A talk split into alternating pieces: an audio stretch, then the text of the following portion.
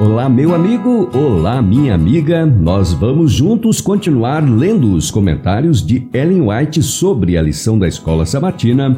E nesta quarta-feira, 13 de dezembro, nós vamos ler o tema Mande-a embora. O Salvador demonstrou divina compaixão para com a mulher Ciro Finícia. Seu coração se comoveu ao ver sua aflição desejava dar-lhe imediata segurança de que sua oração fora atendida. Porém, desejava dar aos discípulos uma lição e, por um tempo, pareceu desprezar o clamor daquele coração torturado. Depois de ser manifestada sua fé, falou-lhe palavras de louvor e enviou-a com a preciosa bênção pela qual orava. Os discípulos jamais esqueceram essa lição e foi registrada para mostrar o resultado da oração perseverante. Cristo mesmo colocou no coração daquela mãe a persistência que não se deixa repelir. Cristo foi quem deu àquela suplicante viúva ânimo e resolução perante o juiz. Cristo foi quem, séculos antes, no misterioso conflito junto ao Jaboque, inspirou a Jacó a mesma perseverante fé e não deixou de recompensar a confiança que ele mesmo havia implantado. Jesus conhece o fardo do coração de cada mãe.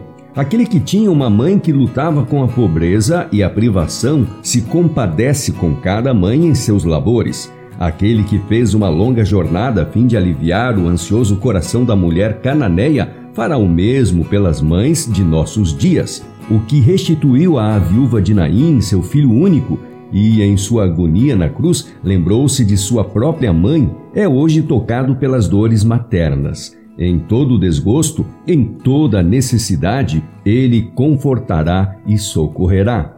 Nas crianças que foram postas em contato com ele, Jesus viu os homens e as mulheres que deviam ser herdeiros de sua graça e súditos de seu reino, e alguns dos quais se tornariam mártires por amor a ele Sabia que aquelas crianças haviam de lhe dar ouvidos e aceitá-lo como seu redentor muito mais prontamente do que o fariam os adultos, alguns dos quais eram sábios segundo o mundo e endurecidos de coração. Ensinando, ele descia ao seu nível. Ele, a majestade do céu, respondia às perguntas delas e simplificava suas importantes lições para alcançar-lhes o entendimento infantil. Plantava-lhes no espírito a semente da verdade que, nos anos por vir, brotaria e daria frutos para a vida eterna.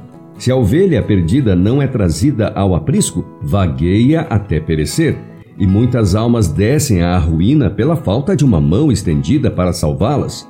Esses errantes podem aparentar ser resistentes e indiferentes, mas, se tivessem tido os mesmos privilégios que outros, poderiam ter revelado muito maior nobreza de caráter e maior talento para a utilidade. Os anjos se compadecem desses errantes. Eles choram enquanto os olhos humanos estão enxutos e os corações fechados à compaixão. Ah, que falta de profunda e sensibilizante empatia pelos tentados e errantes. Ah, se houvesse mais do Espírito de Cristo e menos, muito menos, do próprio eu. E com essa declaração, nós encerramos nosso estudo de hoje, que teve citação do livro Parábolas de Jesus, página 99, também página 107, e do livro A Ciência do Bom Viver, página 20. Amanhã é quinta-feira e o tema é uma pergunta: Fé na Terra? Eu te espero amanhã.